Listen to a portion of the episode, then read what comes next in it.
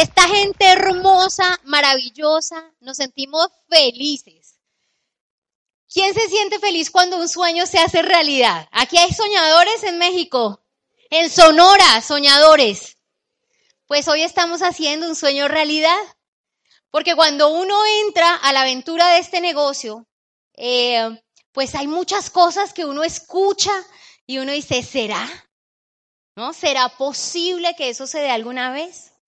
Y entonces dentro de las cosas que tú escuchas, por ejemplo, es que algún día vas a ser el embajador de tu país en otro lugar. ¿A quién le gustaría llevar la bandera de México a Colombia, acompañarnos y a decir, esto es México y, es, y nosotros somos los embajadores?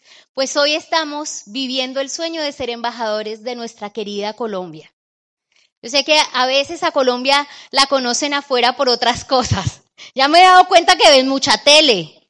Porque el cartel de los sapos y que, y que, hubo el capo. Y una pena. Pero hoy vamos a hablar de la película de los diamantes. De la película de la libertad.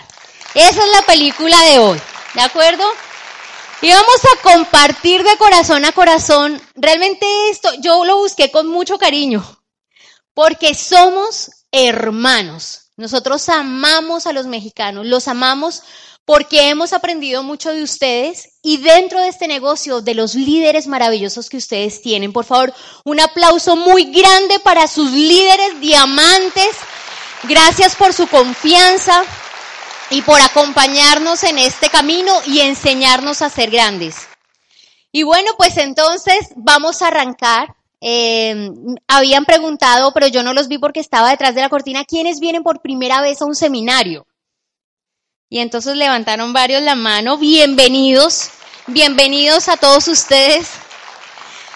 Resulta una labor más bonita poder hablarles a las personas que están llegando por primera vez a un seminario, que les han dicho, venga, venga, hágale, decimos nosotros, venga, hágale, ¿cierto? Escuche. Y tal vez la mayor invitación que yo te puedo hacer, en este caso como comunicadora, es decirte, aprendamos a escuchar, porque esa no era yo. Cuando yo vine a mi primer seminario, digo yo que tengo la foto de mi primer seminario y se las quiero mostrar para que ustedes evalúen cómo era yo, de mi mejor perfil. Me dicen mona, aquí mona no sé cómo se entienda, pero todos me dicen cariñosamente la mona. Aquí ya sé que dicen él y la, el richo y la mona, ¿no? Entonces, así venía yo. Les estoy mostrando a los nuevos y tal vez a los empresarios que ya tienen tiempo en el negocio. Así venía yo. ¿En qué actitud está esta persona? Yo venía realmente a no escuchar. Se los quiero confesar. Yo lo que hacía era sentarme a ver en qué momento se equivocaba el orador. ¿No? Después de haberlo escaneado completamente. Tiene la media torcida, el zapato está así. Así era yo, digo, la venganza es dulce, pero espero que no, no tanto el día de hoy. Y así era yo. ¿Cuánto tiempo de tu vida se te va enfocándote en las cosas que no te sirven? ¿Cuánto podríamos ganar enfocándonos en las cosas que sí nos sirven? Y aprendí de este negocio, y lo decían en la presentación, algo muy lindo. Todo lo que te vamos a compartir, lo vamos a compartir porque lo hemos vivido. Hay gente que te enseña porque se aprende una teoría, pero nosotros te vamos a transmitir lo que ya hemos recorrido. Esto es lo que ha pasado con nosotros. Y alguna vez leyendo un libro de John Maxwell encuentro algo que me dejó bien, eh, no sé si se entiende la palabra tocada, que no vaya a ser algo que no, que no sea propicio. Pero me dejó impactada. Él decía esto, y escúchenlo muy bien, decía, todos los seres humanos tenemos derecho a hablar, pero pocos se han ganado el derecho a ser escuchados, decía él. Me impactó mucho, porque yo veía en la tarima gente que no era buena oradora, y pasará Claro que pasará porque no somos eh, profesionales. Pero lo que me impactaba es que yo decía, ¿y si esa persona lo pudo hacer? Yo también lo puedo hacer. Y a través de este ejemplo que te, que te queremos dar, pues te queremos mostrar que es posible y que quien entró a este negocio a hacerse libre, y ya vamos a hablar de qué es libertad, eh, lo puede lograr. Si esta pareja de colombianos eh, lo pudieron hacer o lo están haciendo, ustedes también, mis amigos. Todos lo podemos hacer. Entonces te voy a dejar un poco con esta historia que va a ser el preámbulo. Yo tengo un príncipe. ¿Algún príncipe en esta sala? Adicionalmente al mío, ¿no? Yo quiero ver si hay príncipes. Las mujeres los codean, a ver, levántelo y usted también, ¿no? Mi príncipe. Yo tengo un príncipe maravilloso que me dio la vida. Algunos hombres me miran como... Y me sorprendió, yo les estaba contando ayer, que se me hacía común llamarlo príncipe. Ya van a conocer la historia. A mí se me hacía común y un día me hicieron caer en cuenta de que no era tan común. Estoy en la fila de un banco y entonces le digo yo, príncipe, alcánzame el recibo para, para llenarlo y hacer la consignación. Y el señor de adelante se voltea inmediatamente. Señora, ¿le puedo hacer una pregunta? Le dije, sí, claro. ¿Qué tiene que hacer uno para que le digan príncipe? Ay, me pareció muy lindo. Algunos preguntarán y no, no lo dirán así, audible, pero me pareció muy lindo. Pues ya sabemos la respuesta, ¿no? ¿Qué tiene que hacer un hombre para que le diga príncipe su mujer? Trátela como una princesa y usted va a ser un príncipe. ¿De acuerdo? Entonces yo tengo un príncipe maravilloso y esta lámina la tengo porque cuando sueño nuestro reconocimiento, sueño con esta canción. ¿Alguien la ha escuchado de Aladín? ¿Un mundo ideal? Esa es mi historia, esa es mi historia. Cuando empezó este negocio, yo no quise hacer el negocio. ¿Alguien en esa situación? Que esté solito, estando en pareja, solito haciendo el negocio. ¿Mm? Pues esa era la situación del príncipe. Yo no lo entendía el negocio, pero te quiero dar un consejo de arranque. Si estás aquí, hombre, solo, luchando o batallando para hacer tu negocio y no tienes el apoyo de pronto de tu esposa y tu esposa vino aquí hoy, quiero que me escuches, esposa. Yo hice esta reflexión. ¿Sería capaz mi hombre de hacer algo por destruir mi hogar? Y cuando yo me respondí eso dije, no, el príncipe no sería capaz de hacer algo por destruir mi hogar. Lo que quiero decir que por lo menos, aunque no entienda lo que, está, lo que él está haciendo, yo sé que él está luchando por dejarnos avanzar y llevar a una vida mejor. Entonces yo te digo, tranquila, si todavía no entiendes, no importa, pero por lo menos no seas obstáculo. Déjalo avanzar. Que cuando yo te muestre lo que hemos vivido gracias a que Él tomó la decisión y lo hizo, tú vas a entender que vale la pena dejarlo a Él volar hasta sus sueños. Y si el caso fuera contrario, pues yo felicito a las mujeres que son valientes. Nosotros decimos en Colombia, berracas, ¿se entiende, no? Berracas es alguien fuerte, una mujer fuerte que toma determinaciones y le digo a sus esposos, si no entienden todavía lo que hacen, déjenlas caminar. He visto a muchos auspiciarse dentro del negocio en un viaje de liderazgo. No le creían a su esposa. Ah, es que esta vieja y su negocio y sus negocios, ¿cierto? Pero llega un viaje de liderazgo y entonces como el viaje se lo ganan los dos, la corporación le da el viaje a la persona y a su pareja, pues entonces ya se vuelve, qué bueno resultó nuestro negocio. Yo sabía que nos iba a ir muy bien. Y casi que a mí me toca decir eso, porque el que arranca es el príncipe, él toma esa decisión y decide llevar a su princesa a vivir en un mundo ideal. Y el mundo ideal que te vamos a compartir, jamás, como dice la canción, yo lo hubiera imaginado, jamás. Y te quiero dejar entonces con el hacedor de este sueño. Te quiero dejar con mi príncipe hermoso que te va a explicar un poco el contexto del negocio y nos va a dar unos, una clave específica para que el negocio pueda crecer mucho más. Te quiero pedir que me lo ayudes a recibir con un gran aplauso a mi príncipe Richo. Gracias. Adelante. Gracias. Buenos días. Muchas gracias, mi amor. Eh, voy a tratar de hacer de corazón a corazón el mensaje que les quiero llevar. Estamos muy emocionados. Ayer la pasamos muy rico. Estamos muy felices de estar aquí en su, en su tierra, en Sonora. Nos atendieron como príncipes realmente. Y yo lo que te quiero decir a ti, de aquí en adelante te voy a hablar es a ti, ¿de acuerdo? Y a ti que estás atrás, a ti, a ti, a cada persona. Tú ya estás aquí y te recomiendo que estés aquí y ahora. Que cualquier otra cosa que te esté atormentando la mente, el espíritu, lo dejes reposar y que te des el permiso de las cosas que yo te quiero transmitir de corazón a corazón, le pidas a Dios que esas semillas lleguen a, tu corazón y florezcan. Porque el premio para, para nosotros, para nosotros no fue un esfuerzo, para nosotros fue muy rico hacer el viaje, antier, antier hacer el viaje hasta, antier, antier, hacer el viaje hasta el DF y del DF hasta Ciudad Obregón, no es ningún esfuerzo, por el contrario, como niños chiquitos, cada vez que viajamos nos fascina. No es ningún esfuerzo, pero lo hicimos pero tú no lo has de pagar con resultados.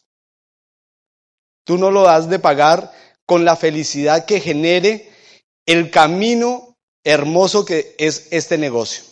Les cuento que normalmente a los dos nos caracteriza algo. Cuando comenzamos el negocio nos demoramos mucho tiempo en el proceso, porque estábamos muy confundidos. ¿Confundidos en qué? entendíamos que nosotros somos muy pechichones, eso se usa en la costa como que consienten a la gente, apapachadores, apapachadores. Entonces, de pronto mezcla de cosa, una cosa y la otra, mezcla de que no queríamos que nuestros poquitos empresarios se nos fueran, entonces los apapachábamos. Y lo que hacíamos era intentar eh, darle lo mejor de nosotros con mucho cariño. Y pensábamos que si de pronto les hablábamos fuerte, se nos iban a sentir, se nos iban a poner a llorar. Entonces, eso era un error. Y de pronto nos decían y nos recomendaban en los seminarios, díganle claras las cosas a la gente. Y entonces nosotros pensábamos que decirles claras las cosas a la gente era como regañarlas. Y nosotros no, pero nosotros no queremos. Nosotros queremos ser felices en este negocio, nosotros no queremos regañar a la gente. Pero aprendimos una forma intermedia, que es ser asertivos, decir las cosas como tienen que ser, pero con cariñito, sin necesidad de regañar.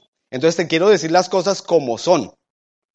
Eh, Martín estaba eh, dándonos eh, un seminario, Martín y Lilia, y aprovechamos y dijimos, saquémosle el máximo de jugo. Yo no sé ustedes allá, pero allá los dejamos sin una gota. Mucho, sequitos, sequitos. Entonces les pedimos el favor que nos diera un un entrenamiento para los líderes y le teníamos que poner un título. Entonces fue a lo Martín, a como nos recomendó. Duro y a la cabeza. Y fue duro y a la cabeza, pero a la vez con, con guante blanco, porque lo hizo con mucho amor. Entonces, el hay muchas cosas que transmitir dentro de este negocio, pero desde mi carrera, desde mi profesión, les quiero transmitir el principio básico no solamente de este negocio. Grosso modo y en pocos minutos voy a tratar de transmitirle lo que no, la base del éxito, no solo para este negocio. La programación básica genética de todo ser humano, es más, ni siquiera de todo ser humano, de todo ser en la tierra es ganar. Porque lo que necesita cualquier especie es preservarse, ¿de acuerdo? Y tú desde que, desde que ganaste la carrera como espermatozoide, te convertiste ya en un ganador. Ya eres un ganador ante de 5 a 150 millones de, de espermatozoides más, ya fue el que fue. Como dice mi hermano Mauro. Pero a veces uno conoce gente que uno dice, ¿y este fue el más rápido? bueno, pero no, sí, cada uno es el más rápido. Lo que pasa es que somos muy diferentes, variaditos sí. Entonces, Tu tarea en este mundo es ganar. Tu programación genética es una sola. No me vengas con cuentos. No, es que yo quiero ser bajo perfil carreta. Tú, tienes miedos que es otra cosa. Por ejemplo, yo decía, es que yo para contactar no soy muy bueno. La monita sí, porque ella es encantadora, llega, una alumbra donde esté. Entonces, ella sí, pero nada que contactábamos lo suficiente para crecer en el negocio. Y nosotros tenemos varios entrenamientos. Y apareció un momento que se dijo, ¿quién es bueno para contactar entre los líderes? Y por ahí dijeron fulanito, perencejo, no sé qué, tal. Y yo dije, la próxima vez que vuelva a ver esa pregunta, la gente va a decir Ricardo. Y yo que podía irme en un viaje en bus 20, 24 horas sin preguntarle el nombre a la persona de al lado, yo dije, con esa forma de ser no va a comer mi familia. Y como dicen, al carajo con esa ideita de, yo no soy bueno para eso. Yo dije, me voy a convertir en bueno para eso. ¿Y cómo lo voy a hacer? Voy a aprender. Voy a, leer técnicas, voy a aplicarlas, le voy a preguntar a los buenos que, a los que son buenos para eso y me voy a poner en la tarea. Y comencé a contactar y a contactar y a contactar y a contactar y me di cuenta que no solamente no era tan malo para hacerlo, sino me convertí en bueno para hacerlo y me encanta hoy en día. Entonces volví a mi programación básica que es ganar. Cualquier cosa que tú creas que no eres bueno, te invito a que busques al mejor, le preguntes cómo hacerlo, te entrenes, porque todo en este negocio es entrenable. Este negocio no es de grandes potenciales, no, no, no, no. Es de gente que realmente dice, yo voy a hacer esto por mi familia, me voy a entrenar y voy a dejar la bobadita y lo voy a hacer. Y todos nos vamos a convertir en grandes contactadores porque esa es la materia prima de este negocio. Sin gente contactada no hay absolutamente nada. ¿De acuerdo? Entonces tú estás programado para ganar. Esa es nuestra máxima programación genética. Ganar en el juego de la vida. ¿Y qué es ganar en el juego de la vida? Desde que nace un espécimen o una persona, es que si uso términos de pronto biológicos, desde que nace una persona, la función es hacer lo máximo que se pueda para preservar y evolucionar a su especie. Salvarse a sí mismo, pero salvar a su familia, a su núcleo, a su sociedad, a su comunidad, a su país, al mundo entero. Y el alejarnos de, ese ideal es lo que nos produce tristeza. Entonces, ¿qué, ¿qué pasa? Cuando un niño le preguntamos qué profesión quieres tener, qué quieres hacer en la vida, nunca nos va a responder, no, ahí lo que se pueda. Ahí lo que ah, bien Dios tenga. No, no, no. El niño entre más pequeñito quiere salvar ni siquiera el mundo, el universo. Y se quiere volver astronauta para salvar el universo, se quiere volver policía, más allá de si son buenos, malos, regulares. No, no, no estamos hablando de quién es bueno o malo. Ellos dicen, la policía puede ayudar a gente, entonces yo quiero ser policía. El bombero quiere ayudar, eh, eh, puede ayudar a gente, yo quiero ser bombero. El médico puede ayudar a gente, yo quiero ser médico. Así es la mentalidad natural de todos nosotros. Pero ¿qué sucede?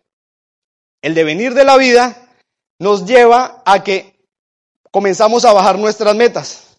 Ya astronauta es lo primero que tachamos. Bueno, de pronto no ayude al universo, pero el planeta Tierra lo salvo porque lo salvo. ¿Cierto? Ya llega a los 12, 14 años y dice, no, aguanta con América. Va a salvar a América. Y entonces a los 16, 18 años nos comienza el patriotismo. No, voy por mi México. Y es México. 22 años, va por Sonora. 30 años, es que en Hermosillo fui donde nací. y a Hermosillo lo salvo. 35 años, bueno, a mi barrio, ¿no? Mi barrio bueno, voy a ser el director de la Junta de Acción Comunal del barrio y voy a hacer que las calles estén bien bonitas. 45 años. Llega una edad, que es la que yo tengo ahorita, 45 años, llega una edad en la que, en la, que la persona dice, por lo menos no va a perder con mi familia. Y es una edad muy bonita para que inviten gente. Porque ya comenzaron a bajar los sueños, los sueños, los sueños, los sueños, y creen que lo máximo que pueden llegar a hacer es salvar a su familia pero encuentran que no lo están haciendo. ¿Quién? No me dejen solito a mí. ¿quién se concibió a la edad que tiene ahorita usted? ¿Quién se concibió en una situación más evolucionada, no solamente económica, sino de realización, de felicidad? ¿Quién se concibió cuando tenía 10 años a esta edad? ¿Quién se concibió mejor que como está ahorita? ¿Sí? Ok, ¿quién no levantó la mano? También, no me. Bueno, pasa mucho que uno dijo, eh, yo a esa edad voy a hacer quién sabe qué, y de pronto no se logró. Pero ninguno de los que levantó la mano es malo, ninguno ha obrado mal. Simplemente le ha tocado una vida en la cual calculó mal.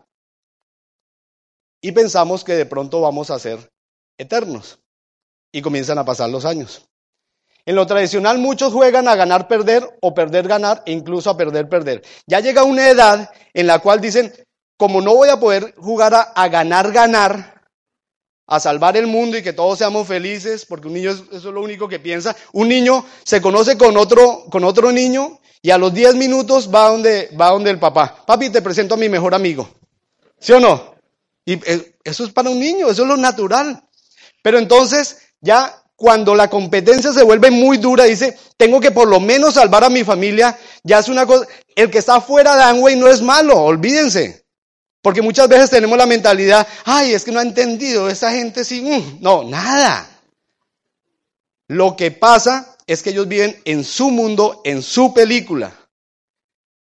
¿Y qué pasa allá afuera? Pasa, pasa en Bogotá, sucede en Bogotá, porque allá el estrés es algo así como la, no tanto, pero debe ser casi parecido a la de Ciudad de México. Van a pasar 50 personas en la calle y entre esas 50 una viejita. La viejita se tropieza y se cae. Faltan dos minutos para las 8 de la mañana, que es la hora que entra el 99% de la gente a trabajar allá. La gente comienza, va a la persona y su instinto le dice, hay que salvar a la viejita. Pero comienza a pensar, me faltan dos minutos para llegar al trabajo salvo a la viejita, me ponen un memorando, me echan, mi familia se queda aguantando hambre, chao viejita. ¿Pasa eso, sí o no? ¿Pero son malos? No. Simplemente tienen que salvar a su micronúcleo al cual ya se están entregando. Entonces comienzan a tratar, son compañeros, son cinco compañeros del mismo nivel. Y de pronto uno de esos va a emerger hay un puesto para, para suplir la, el, el, puesto de la, del jefe.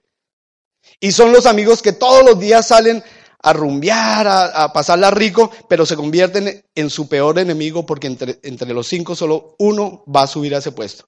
Comienzan a hablar mal del otro, comienzan a ponerle la cascarita para que se resbale. Pero son malos, no, se están salvando. Entonces comienzan a jugar al ganar, perder. Otros dicen, yo no quiero ser malo. Yo prefiero no ese puesto, pero que, se lo coja él y más bien el malo soy yo, no, dénselo a él. Es una pequeña aberración. Y otros tienen la aberración más grande que dicen, pues nos dañamos todos, pero yo voy a hablar mal de él. Si él habló mal de mí, yo hablo mal de él también, y nos vamos los dos y que venga un tercero a coger ese puesto. El perder, perder. La gente entra en una cantidad de, de errores por salvar su vida y por salvar a su familia, pero bendito cada uno. Mi abuelo nos hizo una enseñanza. Cada vez que uno, que alguien le decía, abuelito, mire que no sé qué, mire que fulanito me hizo esto y aquello, no sé qué, decía, pobrecito. Era lo único que decía. ¿Por qué? Porque él entendía que él es, esa persona estaba en otra película, estaba sufriendo, pero como dicen aquí, la bronca no era con uno. La cuestión era de la película que él estaba perdiendo. Como quien dice, mi hijo, siga en su vida tranquilo. Bien.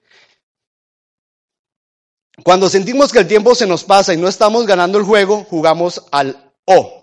¿A qué le llamo yo el juego del O? Como la vida es un juego, el O es una opción que en un momento dado decidimos tomar, porque vemos que no podemos tener ese ideal de vida que queríamos. Entonces, ponemos las cosas en una balanza y como si nos dijeran, como si solo nos alcanzara cuando vamos a la tienda para comprar algo con una cantidad de plata, ¿para qué me alcanza esto? No, para esto, para esto, deme esto. Pensamos que la vida es así y la gente juega normalmente al O. ¿A qué me refiero? La persona dice, Si me quedo en mi casa muy tranquilito, no traigo comida para la casa, pero comparto con mi familia. Voy a jugar al O. No voy a trabajar tanto, vamos a aguantar hambre, pero todos juntitos lindos, ¿verdad?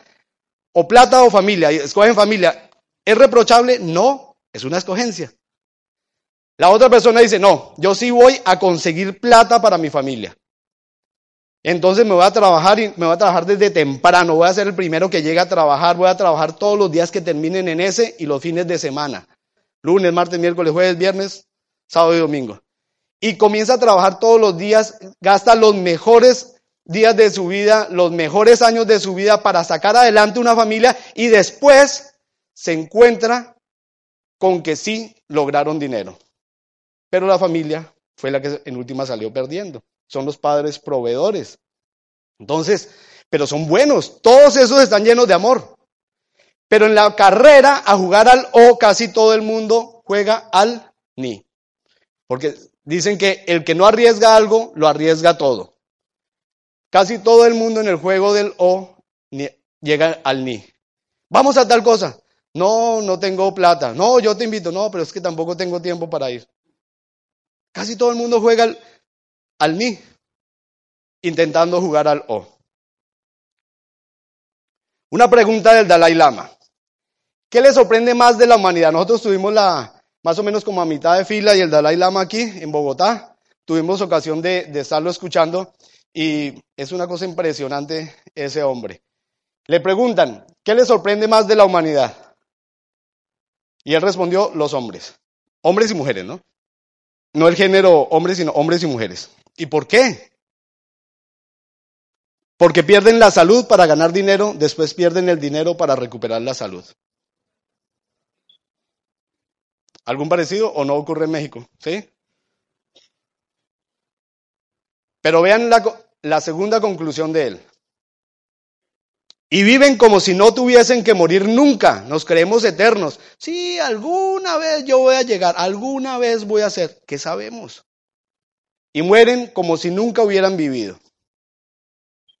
Le escuché a alguien algo bonito. La vez pasada estaba que ya no podía y estábamos trabajando algo y me dijo, total, cuando yo me muera voy a descansar harto. Yo le pego otro poquito más. ¿Cierto?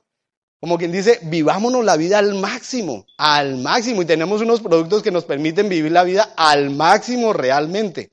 Entonces, aprovechémosla y vivámonosla, gocémonosla.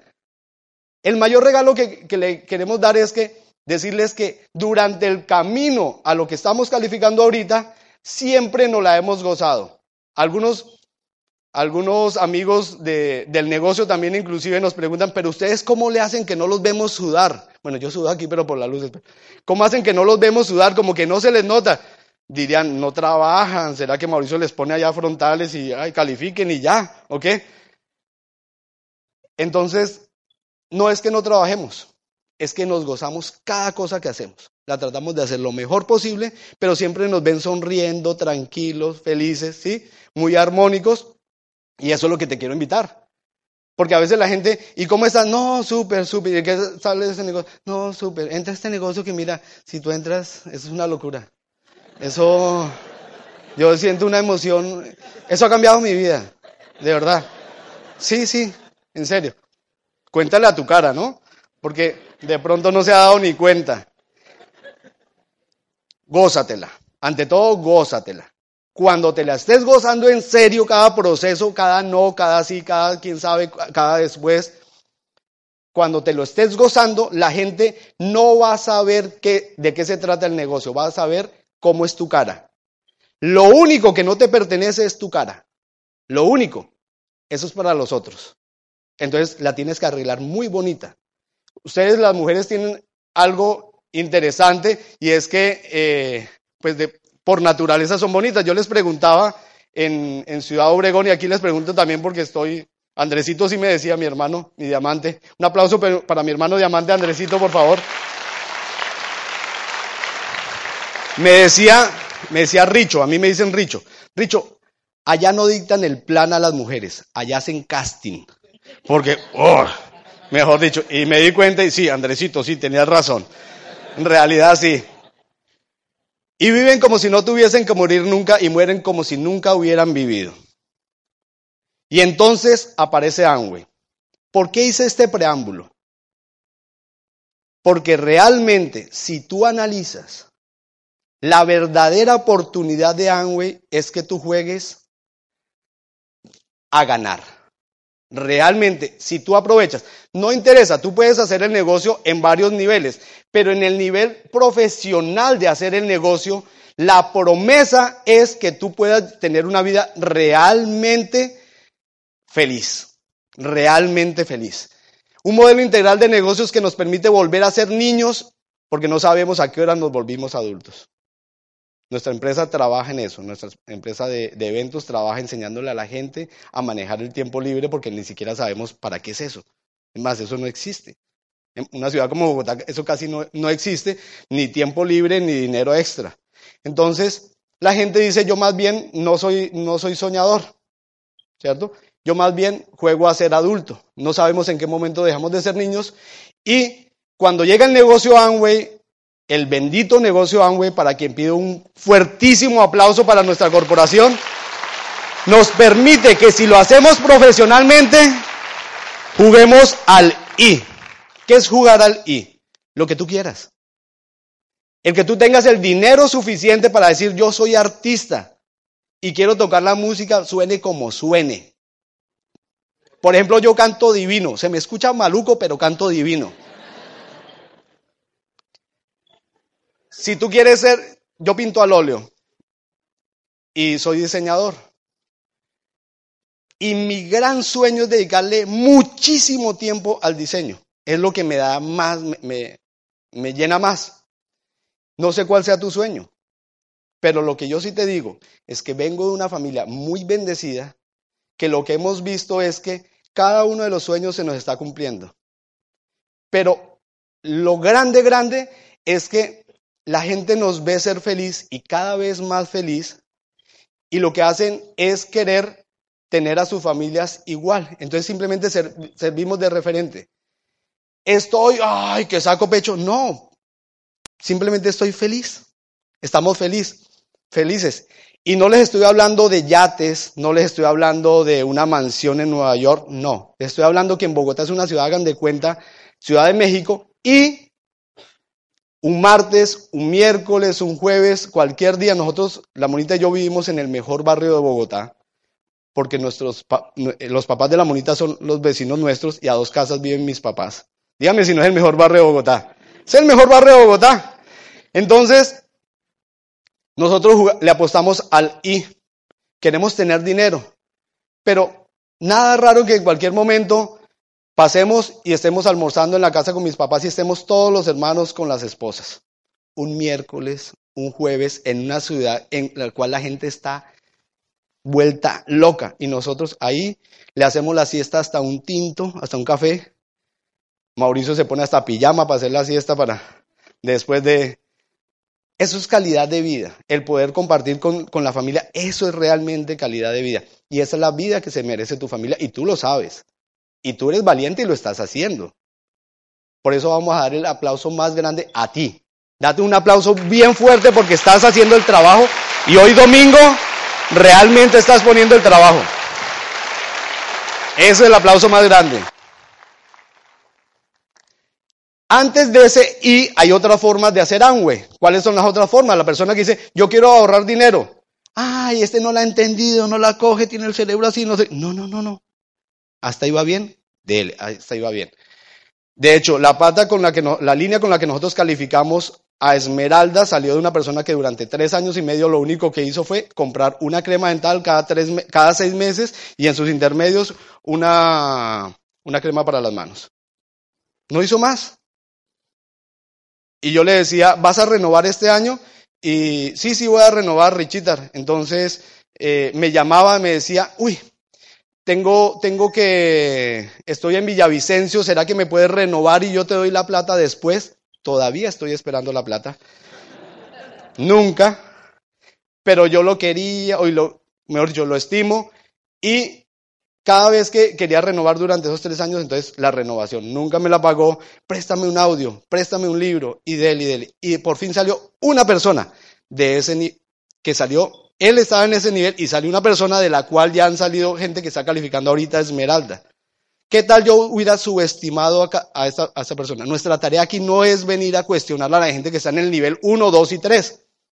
Nuestra tarea es quererlos y simplemente decirles, el buffet está servido, cuando quieran pasen. Si lo que quieren comer es apenas picar comidita chiquitica, háganle, pero ahí está el buffet para siempre. El nivel 2 es la gente que dice, yo quiero un dinero extra. ¿Está mal? No, está súper bien y hay muchas compañías en el mercado que te ofrecen un dinero extra. De hecho, nuestra, nuestra empresa en Colombia trabaja tiene como clientes hace 18 y 14 años a dos de las empresas más grandes en, el mundo de, de ventas directas, pero que no son multinivel. Y los queremos mucho y trabajamos mano a mano con ellos en la parte tradicional. ¿Son malos? No. Le permiten a la señora que, que tenga para sus gasticos, para, para, sus gastos extras. Si invitan a otra señora, les dan una olla arrocera. Y si invitan a cinco, le dan cinco ollas arroceras el sueño de toda mujer tener alguna vez en la vida cinco ollas arroceras, pero son buenas, buenísimas, ¿cierto? O cinco toallas, qué sé yo. Pero son buenas, cumplen su función en la sociedad. Pero no, esto no te lleva al I. Esto te lleva todavía al O. El nivel 3 es la gente que dice, yo quiero mejorar la calidad de, vida de mi familia y es excelente. Y es la base de este negocio. Gente que quiera mejorar la calidad de vida de su familia y comienzan a hacer el negocio a su ritmo, eh, en su forma de, de ver las cosas y son a veces dependientes porque necesitan que uno les esté diciendo qué hacer, qué no hacer, cuándo hacer. ¿Bien? Y les apoye las actividades. Es gente que ya entendió parte del negocio y comienza a comercializar e invitar a algunas personas y hacerlo a un ritmo relativamente suave. Pero llega la forma de hacer para convertirse este negocio en un I. Y es el nivel 4, es el nivel en el cual la gente dice, ya me acordé a que, había venido al mundo, a trascender, a salvar la especie, a ir hasta donde sea. Que si me invitan en, eh, en Hermosillo y les agradecemos mucho por esta invitación, pero muchísimo porque para nosotros es un honor aquí donde estoy. Las, si me ponen unos cascabeles aquí comienzan tiqui, tiqui, tiqui, tiqui. Pues estoy ante tremendos líderes, imagínense cómo no es un compromiso grandísimo. Pero si me invitan a un lado o al otro, nosotros felices, cada país que nos inviten, felices porque decimos, realmente es un sueño que se nos está cumpliendo y fue a lo que vinimos. No el primer día, porque el primer día nosotros queríamos ganarnos 250 dólares, eso era nuestra meta, hasta ahí nos alcanzaba. Pero fuimos creciendo en el negocio y fuimos viendo lo que ya había construido Mauricio y él con calma nos, nos enseñó qué nos podía dar este negocio y dijimos, nosotros queremos algún día llegar allá. Y hoy, gracias a Dios, estamos aquí con ustedes. Muchas gracias, muchas, muchas gracias.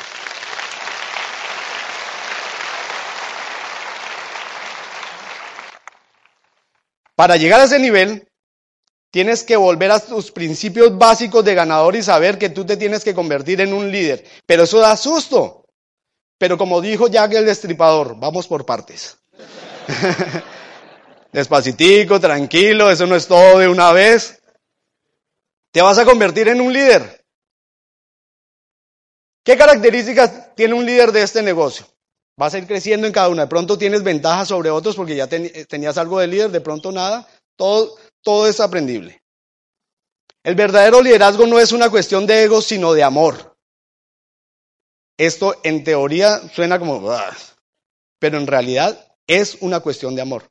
Porque tú quieres no, no sobresalir. Obvio que todos tenemos esa tendencia al ego y es algo natural, pero hay que administrarla simplemente. Pero simplemente cuando tú quieres en este negocio ayudarle y te enamoras de los sueños de mucha gente, como se han enamorado los líderes de acá y de todo el mundo con los sueños de la gente, uno comienza a trabajar en conjunto con esa gente y las cosas, cuando uno, ay, vea, yo le estoy ayudando a estos tres a que lleguen a plata y resulté yo calificando a Esmeralda, pero me estaba concentrando es en los tres platas, ¿de acuerdo?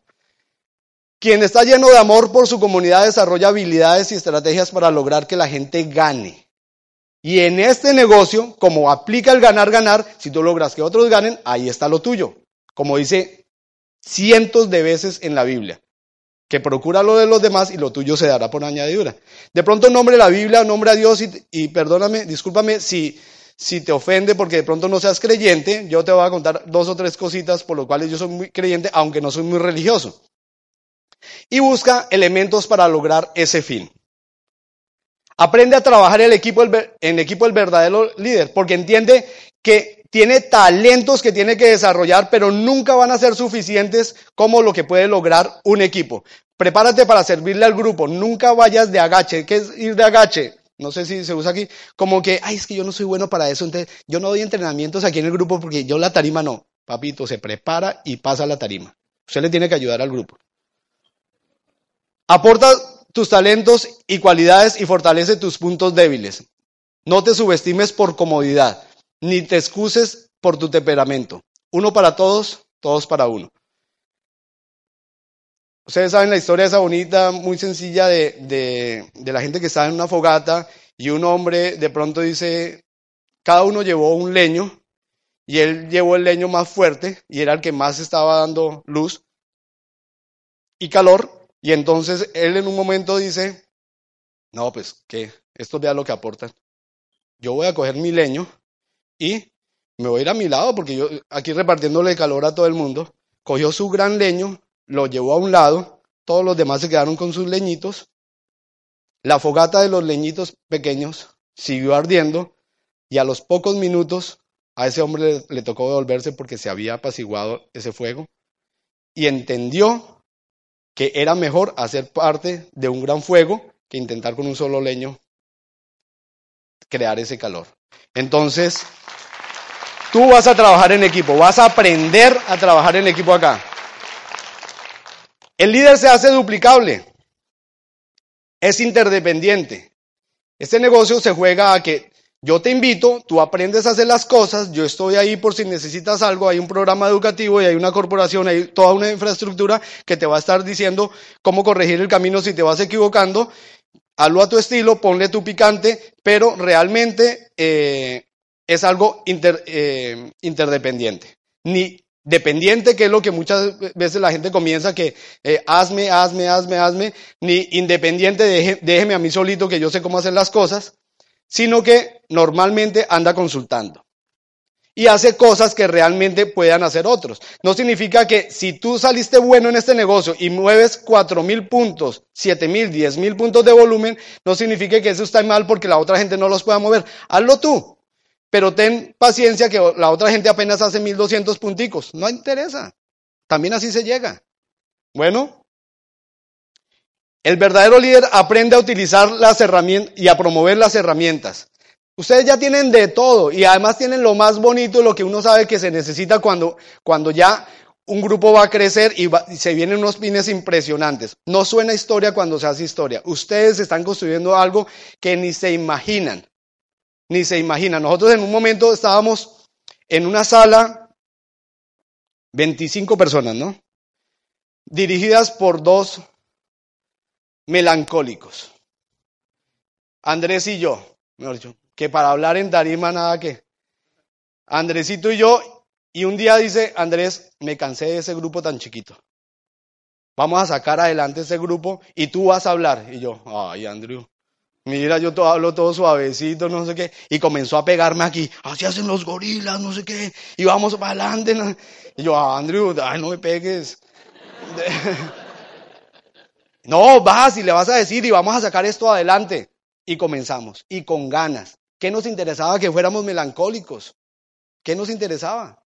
Lo que, nosotros, lo que nuestras familias necesitaban es que la sacáramos adelante. Entonces comenzamos a crecer y crecer y crecer, pero no se veían pines, no se veía nada.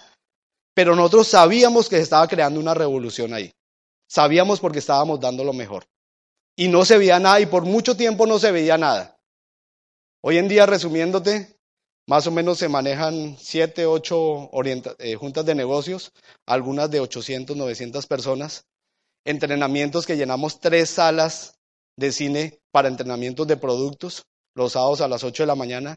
A veces hacemos entrenamientos a las 5, hemos hecho entrenamientos a las 5 de la mañana y se llenan. Una locura.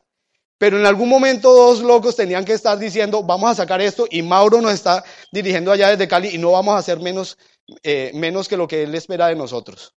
Vamos a honrar nuestro apellido y tú vas a honrar tu apellido, vas a honrar tu raza, vas a honrar a Sonora y el país sabemos y todo el mundo sabe que México está renaciendo desde Sonora y van a ser de nuevo los más grandes. Dios les bendiga su negocio.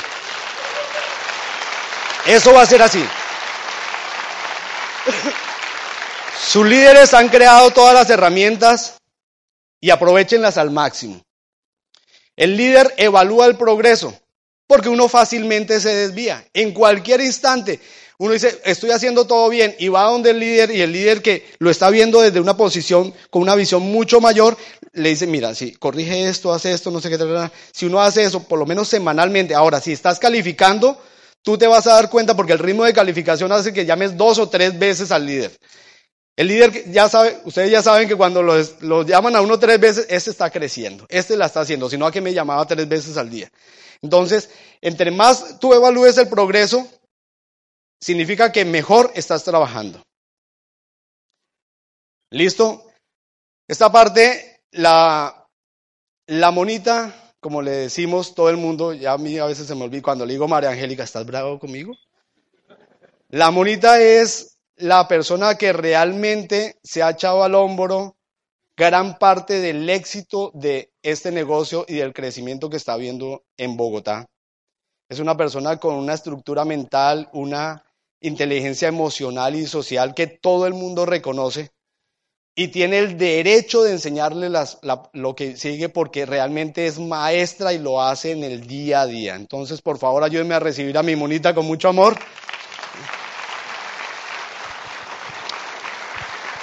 Bueno, vamos para una parte que es interesante. Los empresarios, ¿alguna vez han recibido una llamada de, su downline diciéndole, ¿qué hago que yo le doy?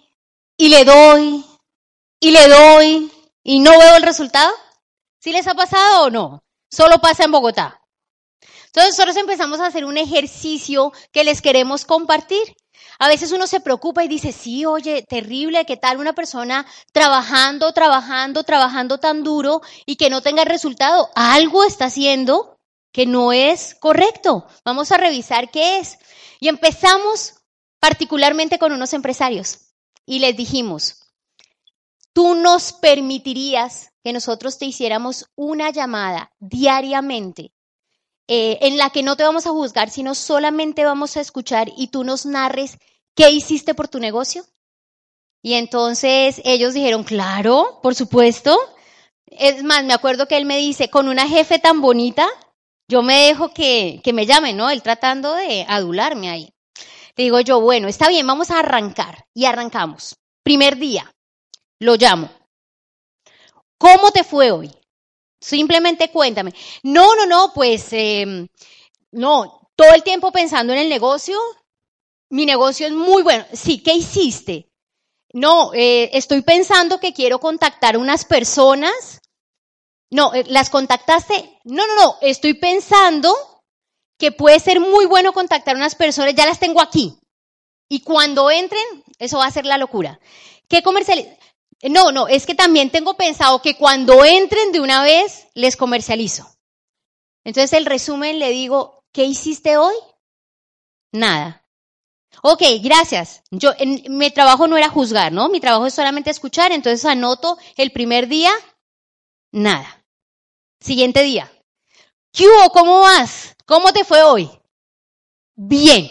El negocio, súper. Cada vez tengo más claro mi meta, plata plata, plata. ¿Qué hiciste hoy? Pues sigo pensando en que esos empresarios, yo creo que pueden resultar buenos, tienen un perfil buenísimo. Si yo siguiera contándoles la semana y yo sumara lo que ellos me contaron que hicieron en la semana, la sorpresa es que hicieron una actividad, vendieron un daily en la semana y ellos reclamaban resultados distintos.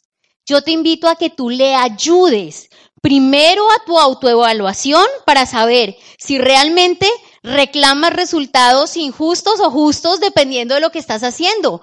¿Qué hubiera pasado afuera en lo tradicional si tú solo haces una actividad en la semana? En lo tradicional. ¿Te echan de tu trabajo? ¿Te corren? Claro que sí. No te pagarían un sueldo, no se justificaría. Este negocio es muy generoso, pero tienes que aprenderlo a trabajar. Y esto nos ha ayudado muchísimo porque finalmente tú tienes que evaluar en el día qué te acerca o qué te aleja de tu meta. ¿Qué es lo que te está haciendo caminar hacia ella o qué es lo que te está alejando de ella? Mira con cuántas personas estás compartiendo el día y qué de eso está siendo efectivo. Anota las cosas que realmente generan movimiento en tu negocio. Todos sabían que Amway nos paga por movimiento. Entonces puede pagarte cuando haces movimiento de volumen y cuando haces planes de negocios que van a hacer a la larga que más empresarios generen más volumen. Amway te quiere mucho, pero no te paga por leer un libro.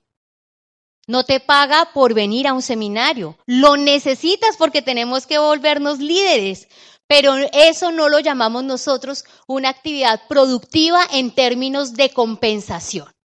Entonces te invito a que lo hagas. ¿Cuántos se sorprenderían con ese ejercicio? Nosotros nos sorprendimos bastante, bastante. Pensábamos que estábamos haciendo el negocio, pero nos estábamos autoengañando.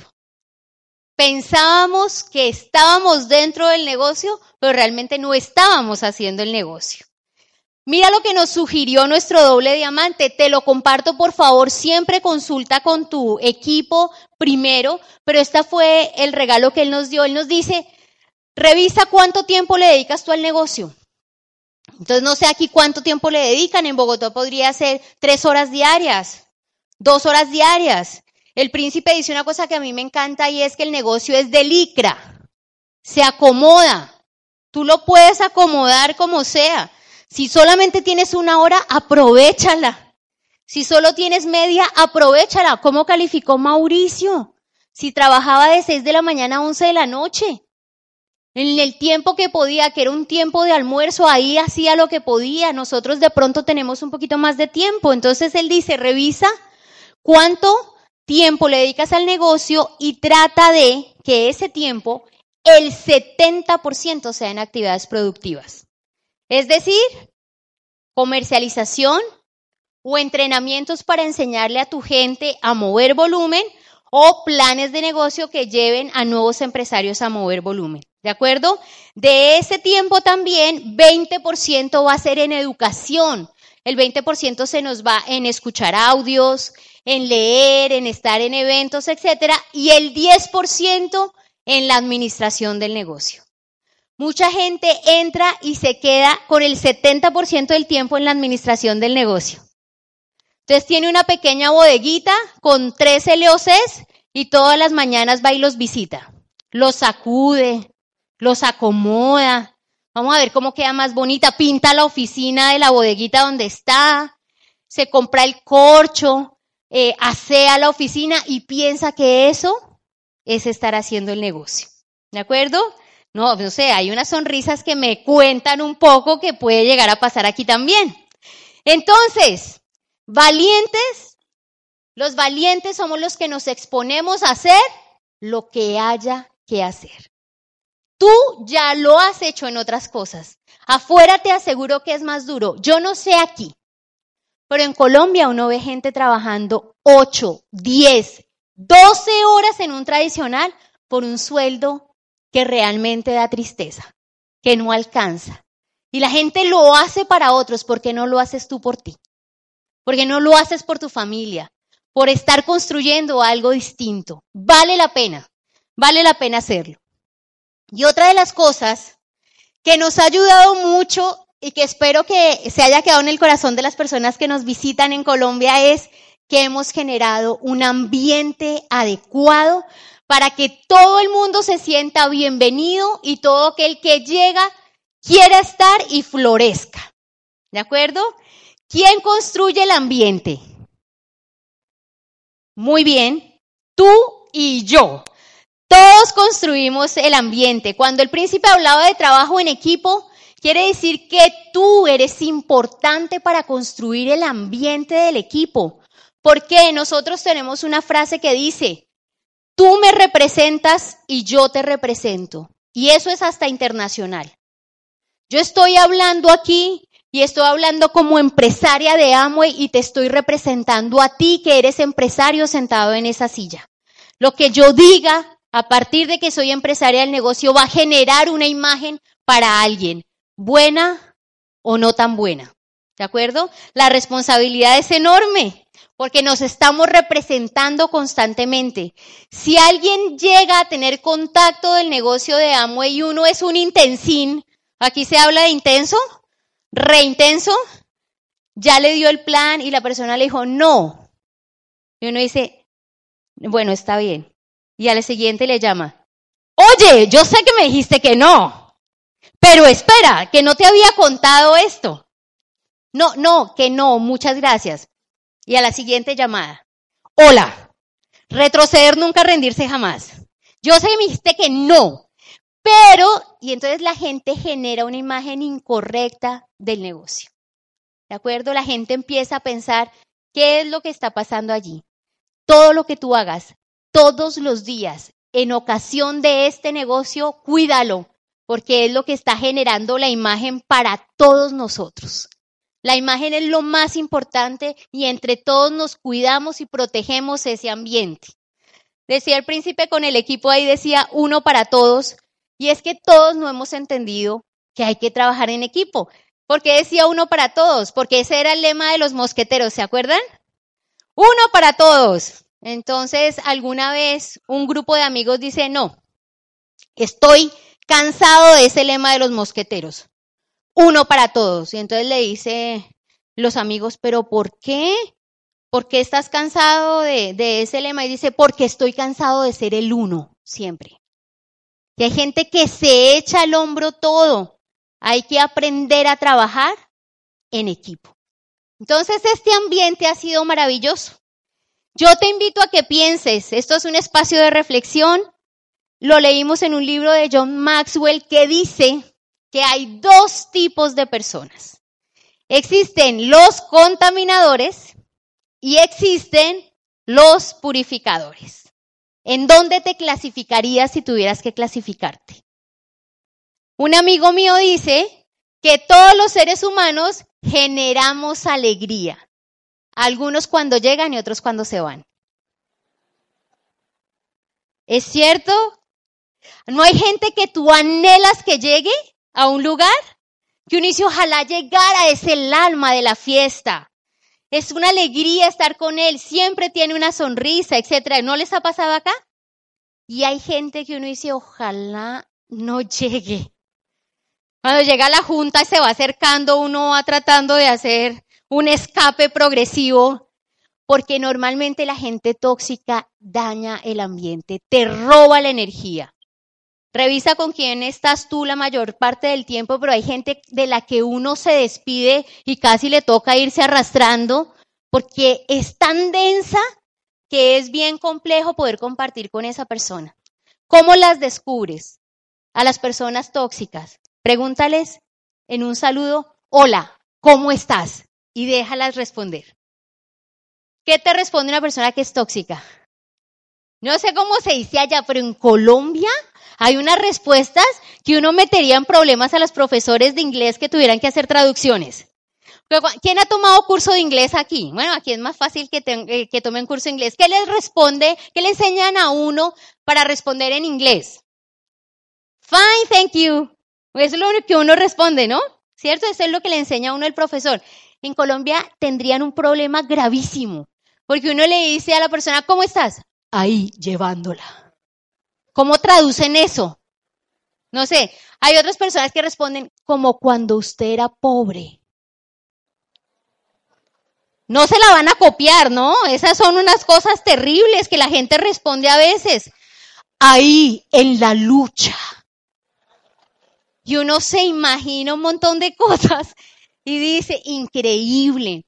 Mucha gente tiene la necesidad de mostrar su miseria interior a la gente. Yo espero que tú no te clasifiques ahí. No hay nada más rico que poder estar en este mundo y preguntarte cómo estás y que la persona esté pasando por la situación que esté pasando te diga, bien, gracias. Algunas personas son un poco exageradas, les decía yo ayer, y asustan a la gente de lo lindas que son, ¿no? Hola, ¿cómo estás? Extremadamente bien. Y una vez, bueno, me alegra tu entusiasmo contagiante, maravilloso. Pero en su justa medida, la invitación es que a que tú aprendas a decretar cómo quieres estar. Esa es la pregunta, decreta la respuesta. ¿Cómo estás? Bien. Personas dicen, bien y mejorando, qué sé yo. Pero entre todos construimos un ambiente realmente mejor cuando hablamos en positivo. Cuando regalamos una sonrisa, veo sonrisas aquí. Yo les digo que los hombres no tienen más remedio que sonreír porque no tienen cómo verse más lindos. ¿Sí o no? Ya, dijeron, ya dijo el príncipe que las mujeres aquí son hermosas. Yo digo que los hombres también. Como una pequeña venganza. Eh, pero los hombres no pueden utilizar nuestras herramientas secretas. El delineador, el rímel, para hacer profundidad en la mirada, etcétera. Pues no queda de otra sino sonreír. Los neurólogos dicen que los cerebros prefieren las caras sonrientes, conectan inmediatamente con las caras sonrientes. Y los neurólogos dicen que lo que tú manifiestes a través de tu expresión y de tú, en ese momento, tu sentir, es tan contagioso como una gripa. Por eso cuando alguien está hablando y de pronto se quebranta, uno también como que pasa un poquito de saliva y, queda un poquito, digamos que acongojado de escucharle, ¿cierto? Y cuando alguien viene sonriendo y hagan el ejercicio, uno se voltea y sonríe, ¿qué recibe? Normalmente una sonrisa, bueno, en Bogotá somos un poquito, que pesar, un poquito desconfiados, ¿no? Alguien te sonríe y tú agarras la cartera. Aquí dicen la bolsa, ¿no? Uno agarra aquí como, y este por qué me está sonriendo. Por eso es sospechosamente misterioso el ambiente que nosotros tenemos acá. Es increíble, parecemos teletubbies. ¡Abacho! Abacho. Sí, nosotros tenemos un grupo que le llaman los teletubbies. Porque todos vivimos del contacto físico. ¡Abacho! ¡Otra vez! Siempre nos encontramos y generamos un ambiente muy bonito que te digo en últimas, si tú lo miras afuera, en lo tradicional casi no existe eso. El abrazo es un reconocimiento al ser humano. Yo te reconozco y te estoy abrazando por eso. Y en lo tradicional a veces, ni siquiera que lo muerda un perro a veces a uno allá afuera, hizo algo bueno y no hay un reconocimiento. ¿Cuánta gente hace tantas cosas por su familia, heroicas, y ni siquiera un reconocimiento?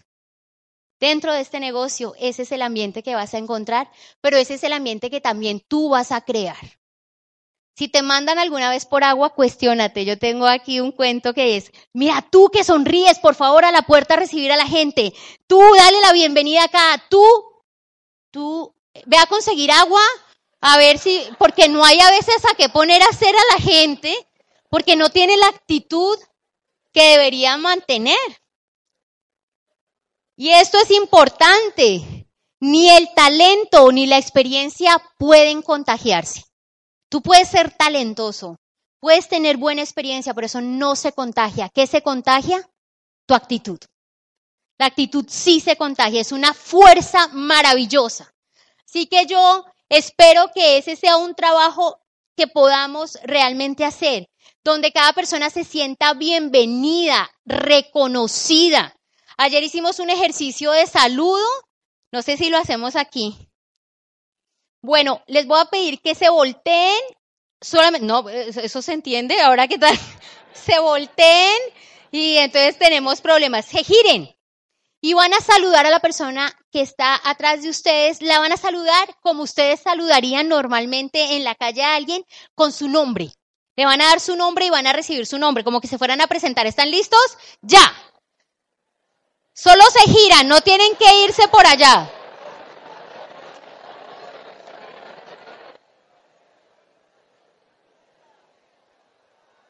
Algunos están teletubbies.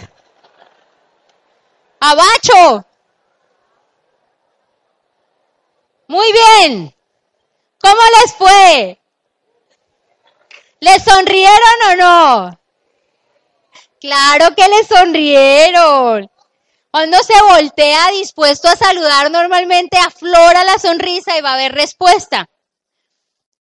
Esto, esto aquí es muy, muy cortito de tiempo, porque yo normalmente lo que hago lo hago al principio y luego les hago esta pregunta. Sinceramente, ¿quiénes se acuerdan del nombre de la persona a la que saludaron?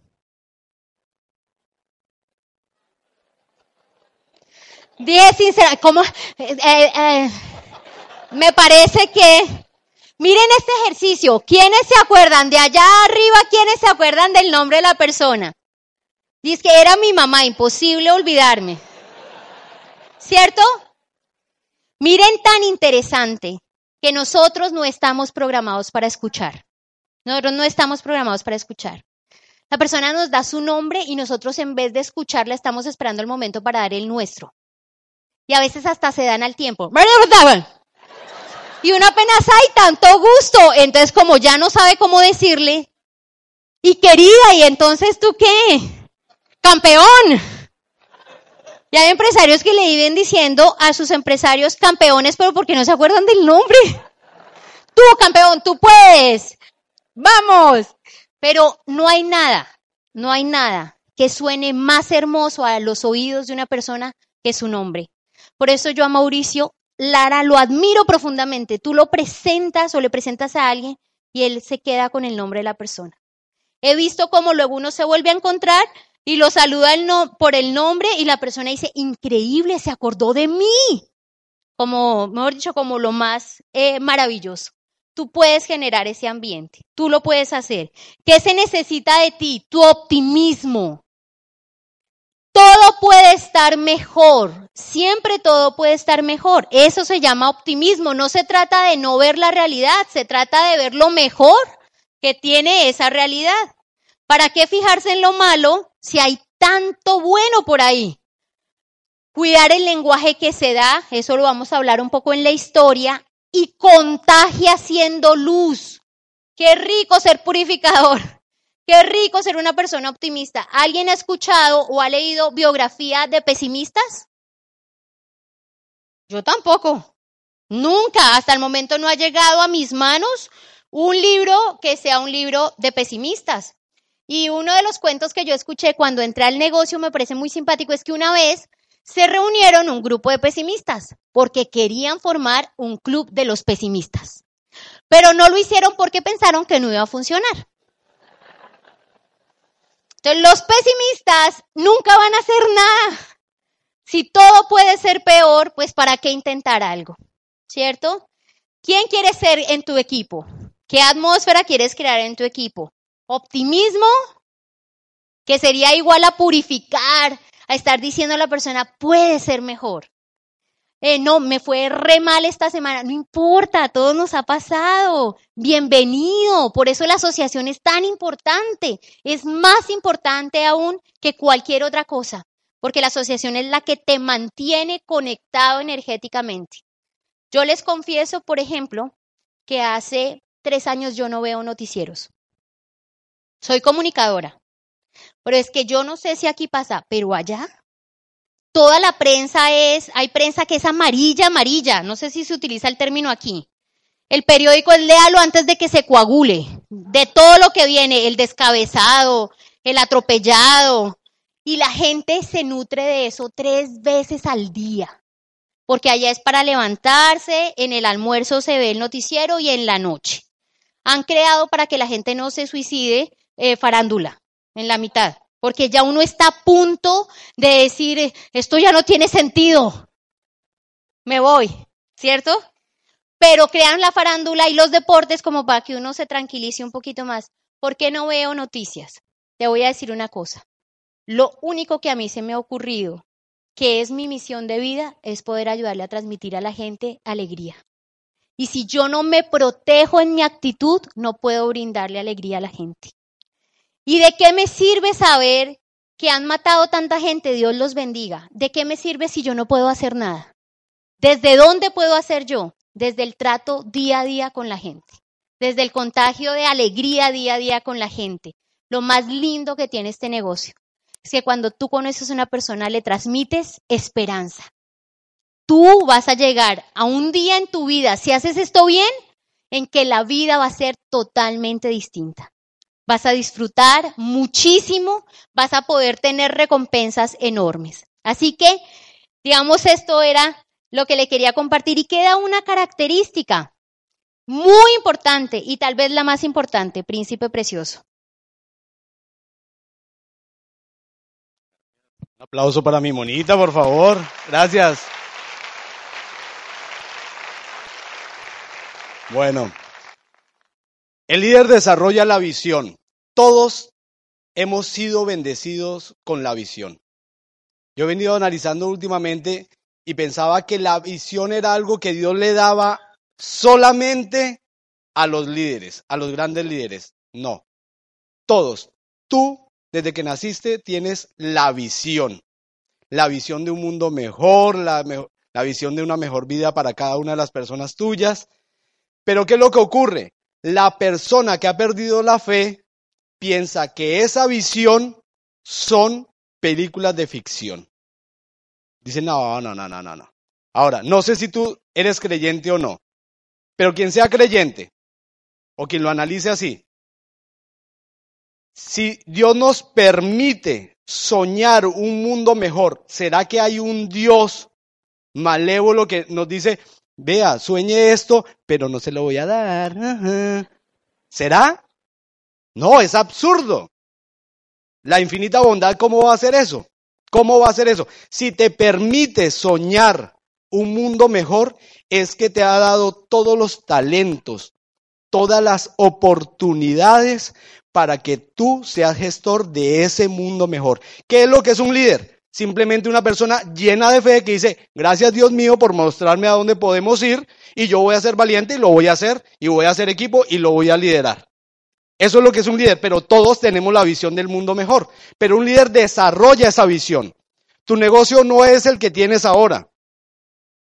Cuando yo comenzaba, cuando estábamos comenzando el negocio, que ya estaba la monita, eh, me iba yo en un bus y llevaba libretas y las llenaba de bolitas y de bolitas y de bolitas. Y van a entrar tantos y estos invitan a tantos. Yo solito y pasaba a otro y bolitas y bolitas. Y que era lo que iba a ser nuestro negocio. Y teníamos tres, cuatro, cinco personas máximo.